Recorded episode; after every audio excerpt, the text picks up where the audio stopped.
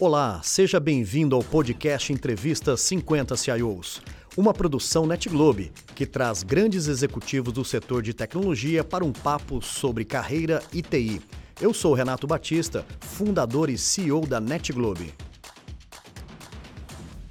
Um dia de gravações aqui no Entrevista 50 CIOs é repleto de surpresas. Amigos que já conhecemos de longa data e amigos que temos a oportunidade de construir agora uma relação, uma relação conectada com o coração e principalmente conhecendo histórias, histórias de pessoas e profissionais que têm um sonho e esses sonhos estão sendo concretizados, realizados. Marcelo Neder, um prazer poder te receber aqui na Net Globe. Como você mesmo diz, né? Seja bem-vindo à Disneylândia do Workplace. Seja muito bem-vindo. Obrigado. Prazer é todo meu, Renata. Muito obrigado, obrigado pela oportunidade de compartilhar com a comunidade de tecnologia, com jovens, né? Sou um fã da, da, do projeto 50 CIOs e poder contribuir um pouquinho com ele, deixar esse legado é, é realmente um privilégio para mim. Legal. Marcelo, um prazer poder te receber aqui na nossa empresa. Você tão pertinho de nós, morando em Dayatuba, né? mas com um, um desafio enorme de poder cuidar de uma operação né, assim, em todo o nosso país e, e sempre muito bacana. Então, super feliz de te receber. Marcelo, você é um bom mineiro, né? um mineiro de Leopoldina, né? muito próximo ali de Juiz de Fora. E uma coisa muito legal de conhecer um pouco mais a sua história é saber da, da importância que tem família para você. Né? Você é uma pessoa que, que tem as referências né, muito forte uh, no seu pai, né? ou seja, em pessoas que te ajudaram muito na trajetória. Vamos começar falando um pouquinho de infância? Como que foi a sua? Vamos lá. Bom, então sou um mineirão mesmo, né, do interior, cidade pequena de 50 mil habitantes, Leopoldina. É, vivi e cresci lá até os meus 17 anos, quando mudei para Juiz de Fora, né, uma cidade que era a cidade de referência da região, também uma cidade mineira. E vim de um ambiente bastante familiar, com bastante cuidado, e bastante privilegiado do ponto de vista de uma infância típica de uma cidade pequena, né? Com brincar em rua, né? Ter amigos que, que eu coleciono desde, desde essa época, sítios, coisas leves, né? E, e, e os meus valores, né? Foram certamente muito moldados lá, lastreados aí na minha base familiar. E eu carrego muito do que eu trago para o mundo profissional hoje, no, no trato com pessoas, né, no cuidado, no olhar, no respeito. É aquilo que eu vivi e cultuei lá naquela base da cidadezinha de Leopoldina, né, que é uma cidade que eu procuro estar lá sempre que posso, né, e fazer um paralelo e ao mesmo tempo re, me reenergizar para atuar né, com todo vigor nesse mundo profissional. Que legal. Marcelo, você sabe que lembrando desses momentos de infância, né? A gente adora aqui resgatar algumas passagens, né? O interior nos traz muito isso, lembranças, lembranças de uma juventude com muita liberdade, né? Com, com grandes ensinamentos, principalmente pelos nossos ante, antepassados. Eu queria te fazer uma pergunta ainda dessa, dessa época, né? Já dando um passo ali para a sua juventude, né? Você tem lembranças dessa época de infância, lá de Leopoldina, ali perto de Juiz de Fora? Você, ah, o que, que você lembra dessa época? Fazendo um link com tecnologia dessa época de infância, eu como um, uma, uma, pessoa bastante estudiosa, curiosa desde, desde pequeno, é, eu tive uma oportunidade lá em 90, mais ou menos no início da década de 90, fazer um curso de programação que chamava Tartilogo. Olha que legal. Meu pai me deu o primeiro computador, que era o MSX, que a gente usava mais para videogame, né? é. É, e aprender uma linguagem de programação que aquilo foi fundamental para mim depois, no segundo momento, onde eu eu vim já numa época de terceiro grau, quando eu me migrei para Juiz de Fora, né? E entrei na, numa faculdade de, de, da UFJF de Engenharia de Produção. Aquilo ali foi uma base para muito do que eu tive de oportunidade na sequência. Então foi bem, bem rico para mim. E, e, os meus pais, por, essa, por esse gap e esse entendimento de que o estudo realmente é aquilo que te alavancava, eles é, sempre nos incentivaram muito a, a, estudar, a aprender, a fazer o curso do que quiser, né? É, obviamente cobrava persistência e disciplina, que você realmente é, se dedicasse àquilo. E isso foi muito rico aí na minha base e é um pouco também que eu tenho, né, que eu busco na minha forma de atuar profissionalmente, de me dedicar, me doar, né? de, de estudar, de estar aberto a, a mais conteúdos, informações e aprendizados. E em tecnologia nem se fala, né, Renato? É, é É verdade. algo bastante necessário. Você viu que legal na sua história, né? Ou seja, a importância dos pais para que é, acredite na gente. Né? Eu acho que é, o melhor investimento que um pai pode fazer num filho é lhe dando educação, acesso ao conhecimento e estimulando sonhos. Mesmo que esses sonhos ali na frente não se configurem numa primeira instância, né? algo como uma profissão, mas no seu caso nós vamos conhecer na íntegra a sua história, nós vamos ver que tem tudo a ver um, um MSX na sua vida, né? uma programação na sua vida, mas a engenharia de produção foi a sua escolha para uma graduação, para o seu primeiro ciclo ali de, de aprendizado, né? Que foi, né? Ou seja, eh, os anos de engenharia e você estava me explicando aqui que você foi um cara que começou não em TI, né? Mas começou conhecendo de processos, de negócios, de pessoas. Como que foi o início da sua carreira eh, profissional, né? Ou seja, eh, foi como um engenheiro de produção? Tem um passo antes aí que ele é curioso. Eu, como também como típico mineiro de cidade pequena, tudo que meus pais queriam é que eu fizesse medicina. E eu embarquei nessa ideia. É mesmo, Meu medicina? primeiro vestibular foi para medicina, não passei, não estava preparado para. E aos 17 anos eu me mudei para Juiz de Fora para fazer um cursinho e, e, e, e tentar novamente a medicina. Eu, na ocasião, obviamente, não, não tinha clareza do que eu queria, eu gostava um pouco de tudo, era um bom aluno, tinha bons resultados, então aceitei esse desafio impulsionado pelos meus pais, buscando dar essa alegria para eles. Eu gostava muito, eles são comerciantes, tanto o meu pai quanto minha mãe. E eles, nessa ocasião, é, fazendo todo esse incentivo, eu estava lá estudando e aí surgiu um, o- uma primeira turma do curso de Engenharia de Produção da UFJF. Os cursinhos todos incentivaram os alunos a participarem desse, desse vestibular como um treinamento. E eu passei. Passei legal. num curso que eu não conhecia direito, não sabia o que, que era, né? lia sobre, ali a partir de então. E eu, com mais outros 19 colegas, também estudantes de medicina, praticamente, que eram pessoas, em geral, melhor preparadas para um vestibular na ocasião, é, entramos numa turma de engenharia de produção. Meu pai ficou arrasado, falou: Que isso, cara, seu- não, não, não, não tira o seu foco tal. E eu comecei a pesquisar, não, fala, espera, pai, deixa eu deixa eu fazer isso daqui em paralelo com o meu cursinho. No final do ano eu tento medicina de novo. Me parece ser interessante. O fato é que eu comecei ali, fui me aprofundando me apaixonei pela engenharia Olha, de produção, legal. já na largada. É, e abandonei a ideia de fazer medicina, né? E ao entrar na engenharia de produção, eu tive a, a oportunidade no final do primeiro, do primeiro semestre de ter minha primeira, primeira renda oficial, foi numa, pesqui, numa uma bolsa de pesquisa e com o professor Romir, é muito querido, né, que foi muito importante no início da minha trajetória. E essa bolsa de pesquisa era em programação, programação web para sistemas de gerenciamento da construção civil. Então ali, aquela base lá do Tart Logo que eu tive na infância, que eu, que eu brinquei aqui, e obviamente tive outras experiências até chegar na faculdade, mas já no meu primeiro período de engenharia eu, eu aprendi a programar, aprendi eh, sobre PHP na época, MySQL, servidores Apache, e fazia vários ambientes colaborativos web para sistema de gerenciamento da construção civil.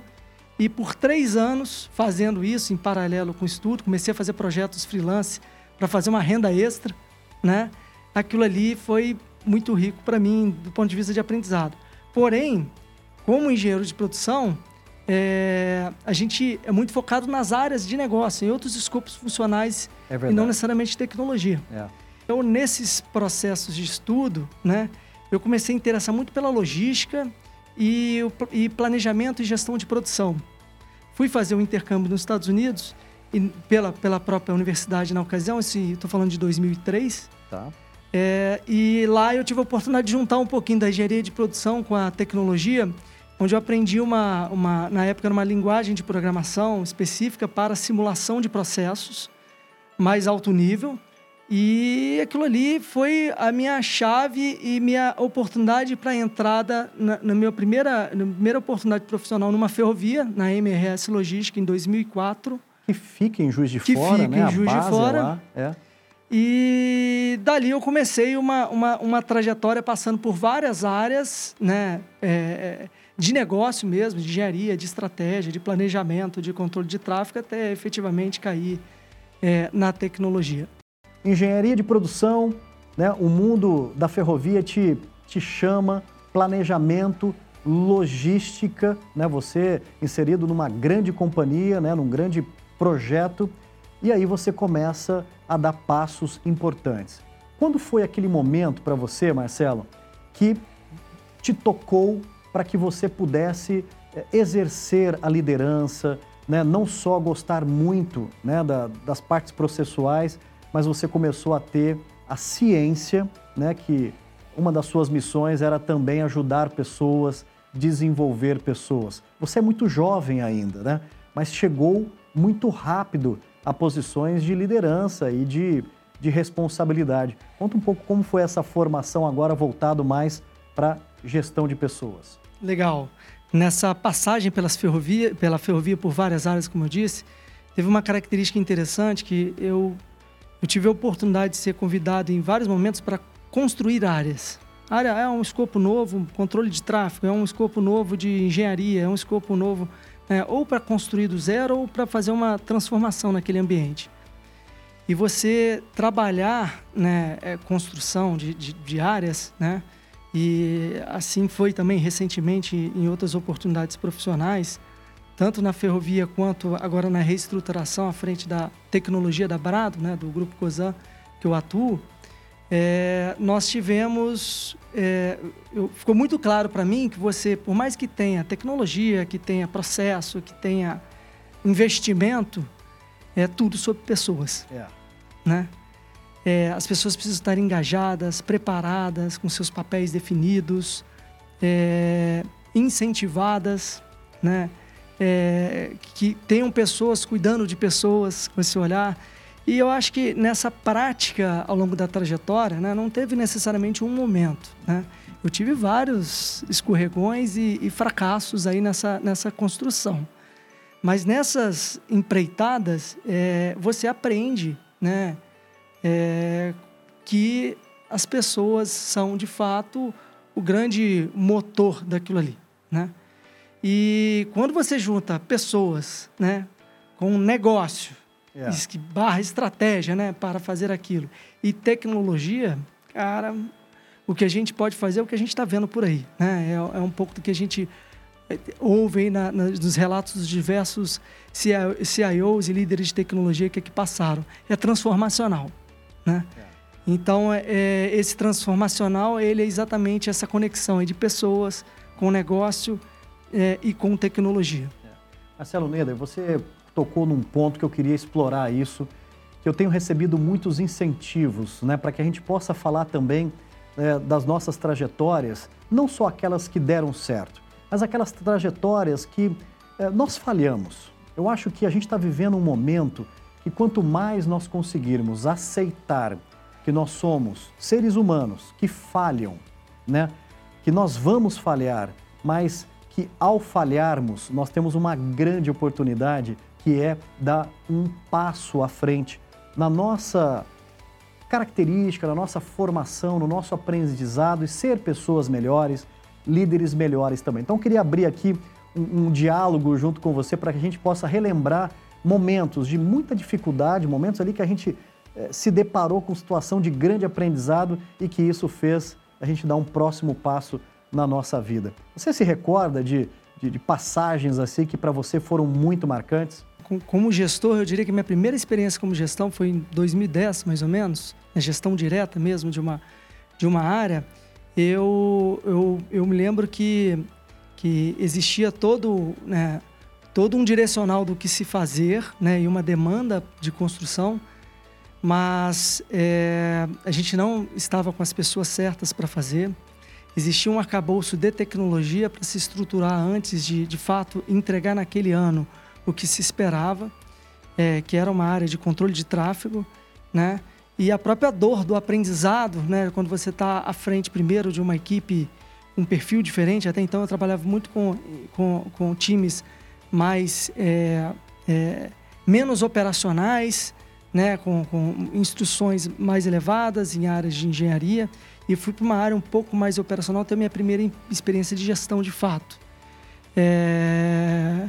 Não foi uma experiência positiva do ponto, do ponto de vista de geração de resultados, mas foi uma experiência positiva do ponto de vista de aprendizado, de reflexão para a empresa e para mim, né? É... e para as pessoas que ali estavam vivendo este momento, no sentido de construir o próximo passo e a sequência daquele, daquele trabalho. É, nós tivemos aí, falando em tecnologia, né, já na ferrovia e, e falando no, no, contexto da Rumo, que eu tive a oportunidade de atuar e tenho um enorme carinho, né, e na própria Brado, aquela, aquela história da gente tentar colocar projetos de tecnologia que você ainda não tem a base da pirâmide feita. É. Né? É, a gente está vivendo um pouco disso agora na hora que a gente vai discutir dados. inteligência de dados é algo fantástico, né, muito poderoso é estratégico numa empresa de logística que, que busca eficiência, que busca é, integrar, que busca insights, que busca estar à frente, né, se antecipar a questões, é, precificar né, seus serviços.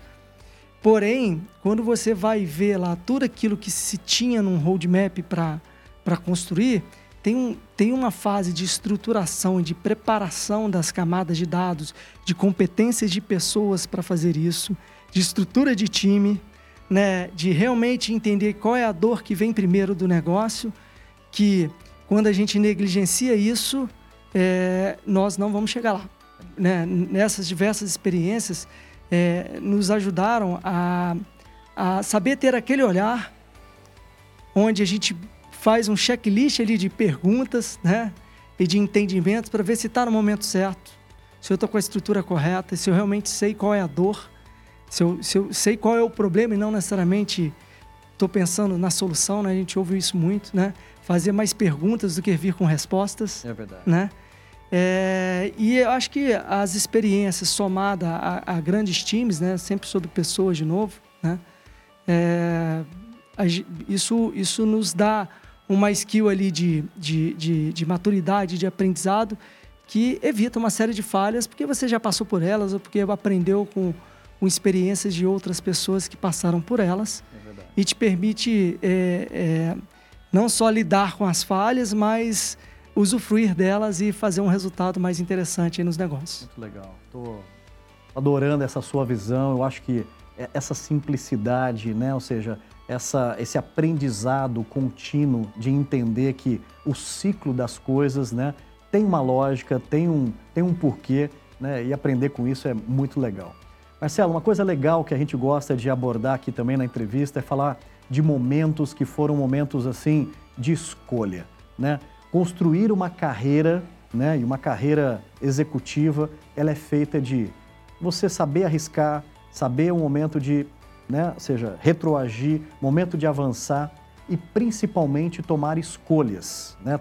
ter escolhas. Né?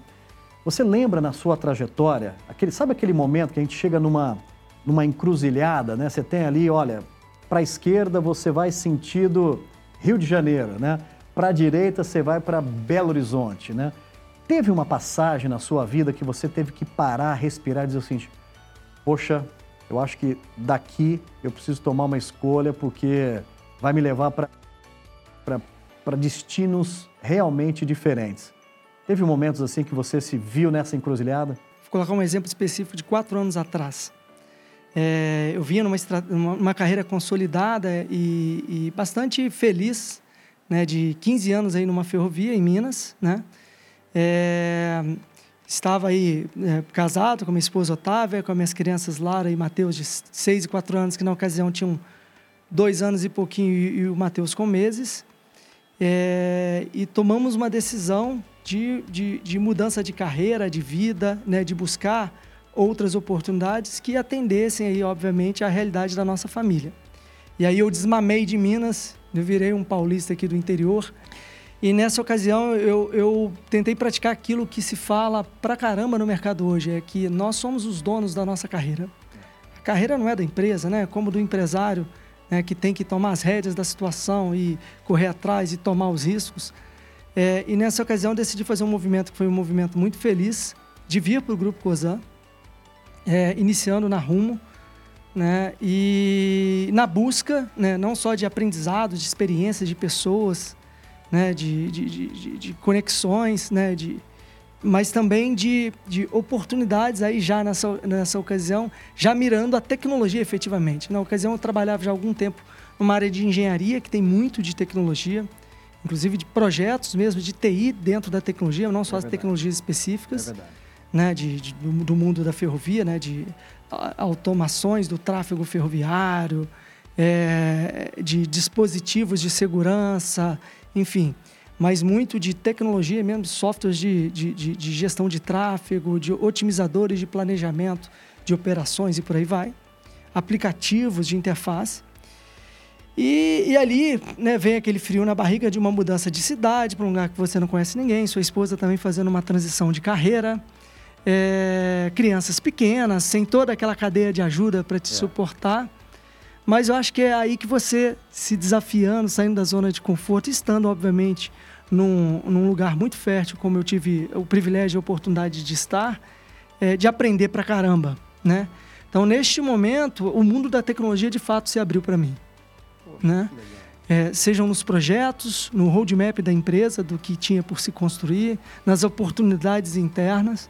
E dali eu comecei a viver ali áreas de tecnologia, de TI mesmo, operação de TI, NOC, é, sustentação, é um pouco de infraestrutura ainda nessa ocasião, num segundo momento mais, e também passar por experiências de projetos mais aplicados, bastante ousados, eu diria, né? É. Tinha os projetos mais arroz com feijão, não necessariamente fáceis, mas do ponto de vista de inventividade e inovação eram mais commodities por aí mas também eh, eu tive a oportunidade de, de, experimentar alguns projetos que eram fronteira da tecnologia ali no contexto da ferrovia.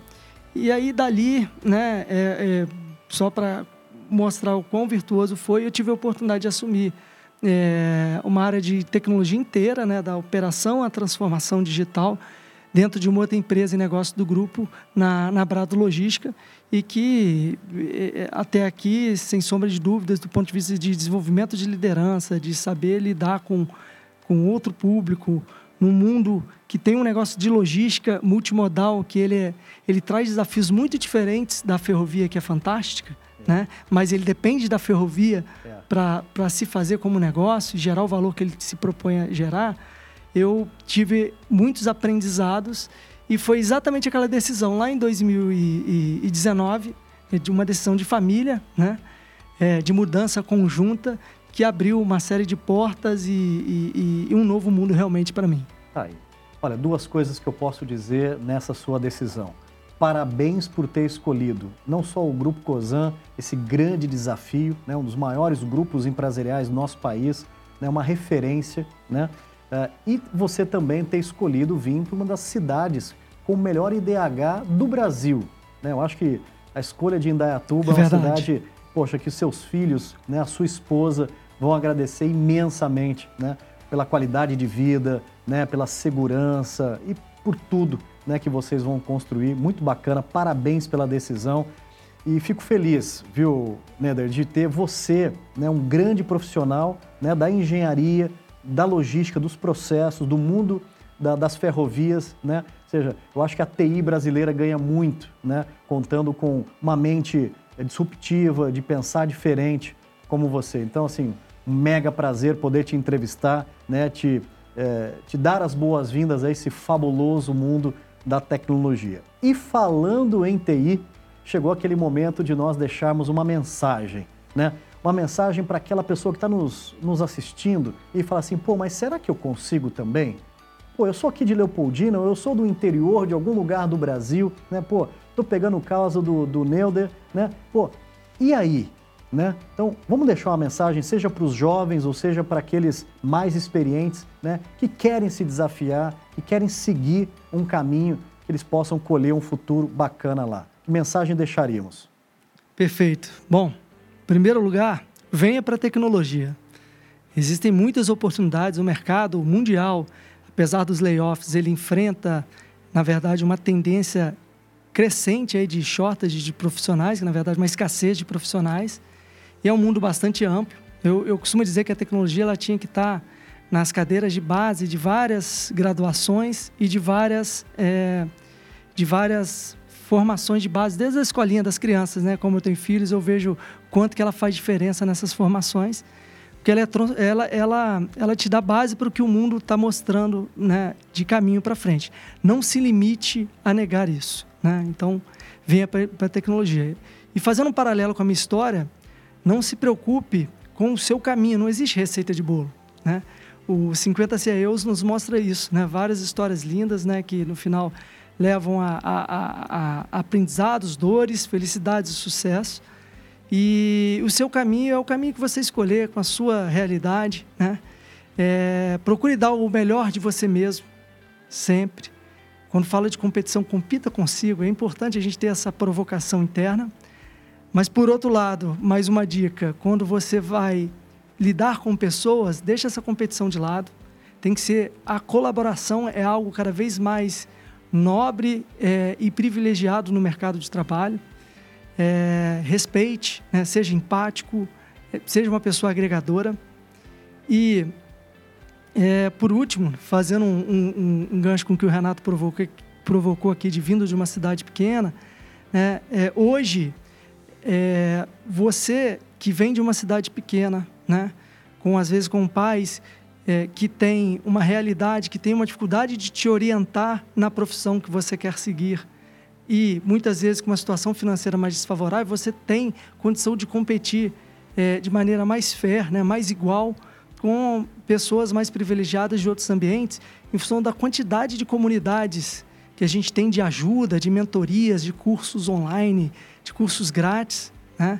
nas, nas diversas redes sociais que aí existem para permear isso. Então, explorem isso, né? É, se orientem, né? bebam dessa fonte. Né? E, e eu acredito que vocês vão se surpreender com a quantidade de profissionais experientes que têm o prazer né, de doar tempo deles, né, como vários colegas fizeram aqui no 50 CIO para contribuir com a contribuir com a formação e crescimento e desenvolvimento de vocês. Marcelo Neder, que alegria poder te conhecer e eu tenho certeza que nós estamos escrevendo juntos aqui uma linda história e seja mais do que bem-vindo ao nosso programa 50 CIOs. Você deixa aqui um marco, uma grande contribuição né, com as suas ideias, com a sua história e com a sua mensagem. Meu muito obrigado. Eu agradeço. Prazer é todo meu mais uma vez, Renato. Muito obrigado. Valeu. E aí, curtiu? Esse foi mais um episódio do programa Entrevista 50 CIOs. Para não perder nenhum conteúdo, siga nosso perfil aqui no Deezer.